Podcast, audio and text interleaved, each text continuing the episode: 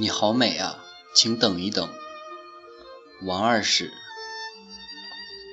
在工地，混混和农民工搅和在一起。一些人混不下去时，会到工地找个活干。我常常在干不下去时，去外面充混混。如果你曾经见到或者听说某个在工地的农民工干了伤天害理的事情，那不是他们干的，是我们。当然，可能在我看不见的地方，他们是强奸犯、杀人犯、惯偷。老实说，这些我全没把握。现在是零四年农历五月十六日傍晚，我喝醉了，睡在一条马路旁，是散装的高度药酒把我干翻的。走吧，你们走，我要在这里睡一会儿。如果你们谁有不同意见，把我背回去好了。我不想动，我我要睡一会儿。我转动着硬邦邦的舌头，这样告诉表弟小千、大千和鸡头，他们各自有事要做，急着要走，怎么还不走？滚远一点，我就躺一会儿，躺一会儿我就会回去的。真是烦躁。我就像位身患绝症的老父亲，在弥留之际，轻声的呵斥哭哭啼啼跪在床头不肯去上学的孩子们。可怜的小家伙们却不知所措，眼泪双流。不对，我是一名战士，膝盖负伤，为了不拖累战友，我得劝弟兄们离开。这几个傻逼真走了，留下几个空空的酒瓶子，留下几坛由于饮酒过量而特别酸臭的尿，把我留在路边。这些没义气的畜生，怎么一点人情世故也不懂？把我的委婉含蓄当成什么了？这种天气，这个时间点，在马路边睡觉是件好玩的事儿吗？尽管我睡的是一片绿化带，但也够热的了。不知道是憋着一泡尿的原因，还是身下的地形有利于我的兄弟充血，这孩子不知怎么挣脱了内裤的束缚，想要从沙滩裤一边裤筒里钻出来。我配合的扭动了几下屁股。他就溜了出来，在路灯下一抽一抽的挺着，像条还没死透的赖皮蛇，没有一点顾盼英雄的英顾盼自雄的英雄气概。我赶紧把他收了回去，现在可不是时候。难道叫我在这里打一枪？我又不是神经病。而我志不在此，我已经二十二岁了，还没有过女朋友，我得加把劲儿找一个。后来还是酒精起了作用，我带着一泡尿睡了过去。这泡尿被带进了梦里。那是个清晨，我嘎嘎吱吱拉开老屋的木门，看见阴沉沉、白茫茫的一个世界。我揉揉眼睛，撩开裤子，站在门口的半圆脚踏石上，朝雪地里撒尿，心想：今天可以不用上学了。一般一泡尿只够我在草地、在雪地上歪歪扭扭淋个澡字。这次雪下得够大，走廊上至少积了两尺深。我在雪地上淋了一个澡，淋了一个你好美，又淋了一个女孩的名字，每一笔都入雪两尺。但这泡尿简直没完没了，撒不完。我不知道这个情况会持续多久，三分钟，还是一星期？如果不想个办法停下来，很可能会导致山上大量积雪融化，那么山脚下的十几户人家就有被冲走的危险。这么冷的天，大家都在家里纳鞋底、烤红薯片吃，谁都不想出门。山洪一发，都跑不掉。另外，我的被窝要冷掉了。这泡尿毁了我一个幸福温暖的早晨。风雪中有个性感火辣的声音在朝我逼近，啪嗒啪嗒。这个声音我熟悉，在夏天，被我将姓名烙印在雪地里的姑娘，凉拖拍打了她的脚后跟，就是这样，啪嗒啪嗒。世界突然切换了场景，一群蚊子围唱着歌，围着我轻盈的起舞。汽车在干旱的大地上流动，像迁徙奔跑的野牛群。牛群中有如奇怪的奇怪的小矮树在移动。我眨了下眼睛，小矮树变成了小女人。女人戴一副六百度的无边近视眼镜，身材匀称，面目姣好。女人朝我走来，凉拖拍打着她的脚后跟，啪嗒啪嗒，急促而热烈。女人从我身边走过，我认得她，她没有看到我。我喊她等一等，女人回头，看到一杆红彤彤挺挺着的盾枪，跑开了。我扶着腰坐起来，低头一看，枪头上钉着一只蚊子。蚊子大概也喝高了，不然就是麻痹大意，以为我一个醉鬼好欺负。我把文字拍掉，收好枪，检查了一遍屁股下的草皮，草皮很干爽，短裤也没湿，看来没有尿裤子。女人隔了一会儿又啪嗒啪嗒走过来，提醒我注意形象，并问我是不是需要帮忙。我说我得上个厕所，对面小区有厕所，谢谢，不谢，再见。等一等，还有事吗？你好美。听说今晚见不到我，你就要死在这里？谁说的？你亲老你亲老表，他说的没错。我现在云里雾里，都分不清楚哪是哪。你来晚一点，我就给尿憋死了。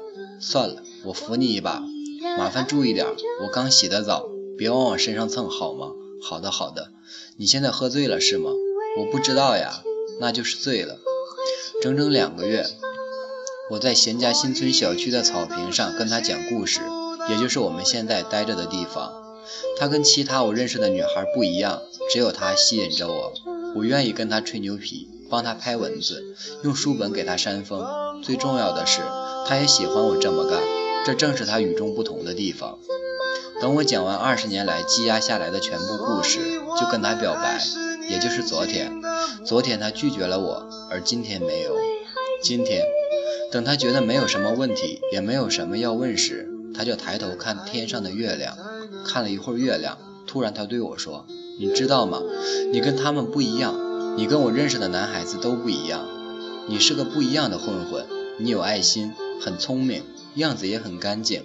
我也喜欢你，希望你不要骗我。”我当然骗了他，我说我对他一见钟情，两个月来一直爱着他。开什么开玩笑？我对所有漂亮的女人都一见钟情，只要她们愿意搭理我。但那可不是爱，除非他们也爱上我。我不会爱上一个不喜欢我的人，只有爱能唤醒我的爱，其他任何东西都不行。所以他一说喜欢我，我就准备爱上他。我很快就爱上了他。要不是喝的有点高，反应稍逊，我会爱得更快。我会把我的心拿出来，花上五块钱，请路边精品店的老板给他一个豪华包装，或者交给面包店，让师傅给他雕上花。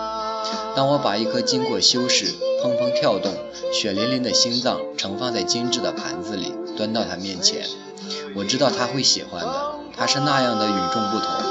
他会说：“傻逼，你应该配上沙拉和水管拼水果拼盘的呀。”是呀，多么与众不同的一个姑娘。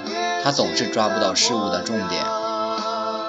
我跟他说：“我是个混混，有一卡车兄弟。”我说：“我打架是把好手。”我打架的确是把好手，但他不知道我撒谎也是把好手，他太麻痹大爷了。我没有告诉他我在工地干活，是个农民工。如果他知道我是个农民工，我敢保证我们走不到这一步。没有女孩子会喜欢一个农民工。我在工地四年，这种事情还从来没有碰到过。后来我又在工地待了十年，也仍然没有。但真的很多傻瓜喜欢混混，这都这都是经验之谈。如果我一开始就跟他说了实话，出于礼貌和教养，他会跟我说些客套话，说几句安慰我的话，鼓励我的话，总之，是些他觉得他应该说的话，好方便之后的一走了之，而不是听我讲一百多个故事，问我一堆问题，好奇之下让我有机可乘。后来我送他回了学校，这是我第一次送他回学校。漫长拥挤的公交车上没有座位，我们紧挨在一起。他拽着我的胳膊当扶手，我的胳膊比不锈钢更坚固。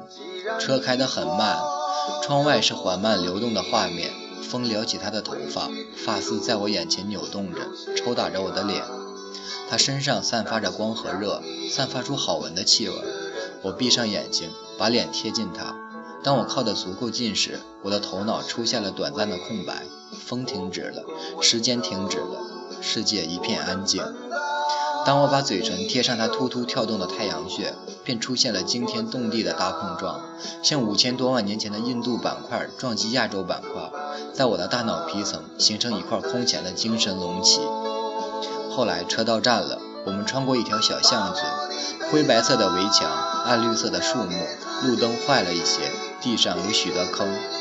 他把双手背在身后，走在我前边蹦来蹦去，凉拖啪嗒啪嗒。带起地面的尘土，尘土飘了起来，粘在我的鞋上和腿上，粘在我的呼吸道和肺里。而我没有在那儿留下一块皮屑、一丝气味。实际上，他们的学校有个后门直通钱家花园小区，近得很。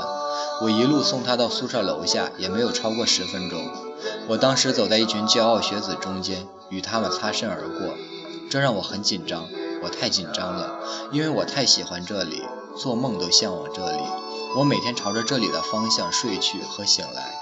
你们无法理解我有多羡慕这里的一切，我多么希望可以有一个机会。同他们共享这一片小小的天空，但命运安排我在另一个地方服刑，那里没有任何希望和乐趣可言，没有女人，没有一切，那只有一群停止干活和赚钱就会虚弱死去的精神病，和一堆停止运转就会就会很快冷却的机器。这里的任何一个人都有充足的理由在我面前骄傲，他们充满活力，前程似锦。只要他们知道我的真正面目和目的，随便走出一个人来，拦下我这个装模作样来寻找优越感的家伙一顿羞辱，我都无力抵抗，哪怕身后有一卡车兄弟。还好是晚上，酒精也帮了我一点忙，我心里有底多了。这是一种全新的体验，这种体验，大千、小千、鸡头，他们都是无法想象的，所以他们是真正的混混，而我不是。我为之紧张，为之激动，为之沾沾自喜，为之夜不成寐，为之发狂的玩意，正是他们所唾弃的，以至于他们看起来像野兽一样纯粹，像魔鬼一样可爱。除了这些灵活的灵活，除了这些活灵活现的形象，他还以抽象的故事、音频的形态出现。你要听话，你要做个好人，你不要跟人家比，你不要想一些下流的事情。你不要在外面闯祸，你不要这么懒，你不能这样，你应该这样，这是你的命。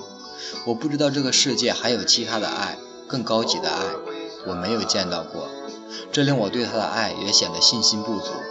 但我会爱下去的，直到不爱为止。